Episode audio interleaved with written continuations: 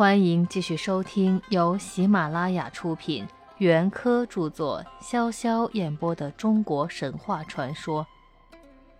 今天我将为大家演播中国神话传说正文的第十八节：领军立都。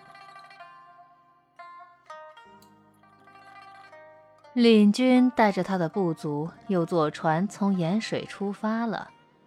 一路上，歌唱声。和蓬蓬的驼鼓声，震撼着大地。大家都为他们胜利的进军而兴高采烈。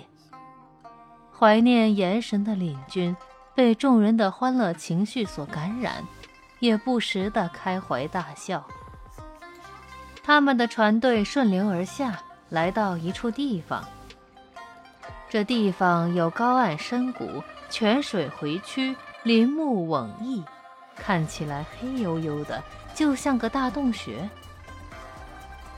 看到这种景况，大家的情绪都低落了，就连领军也忍不住叹口气说：“哎，真倒霉，就像我们住山洞没住够似的，才刚从洞里出来不多久，如今又到了这个大洞穴。”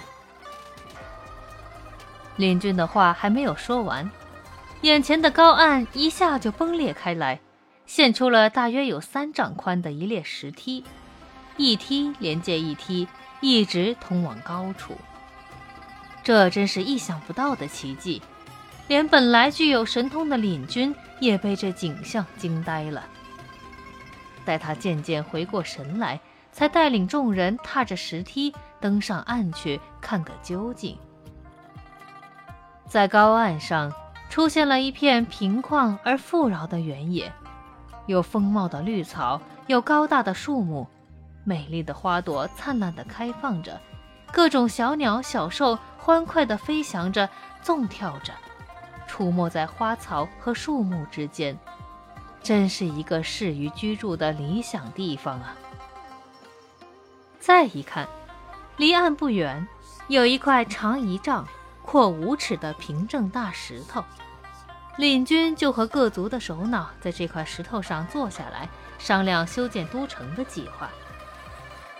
领军和众人一面谈着，一面把一些小石片抛在石头上，拿它们来计算筑城时所需要的开销。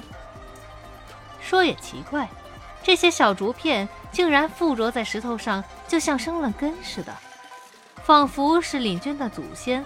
那位东方天帝伏羲的旨意，要他们安心的住在这里，永远也不要离开。于是，领军率领着他的人民，真的就在这里建造了一座庄严雄伟的都城，名叫宜城。他们的子孙就在这里一代代的繁衍下去，后来就成为中国西南的一个强大民族——八族。今天的演播到这里就结束了，我们下期再见。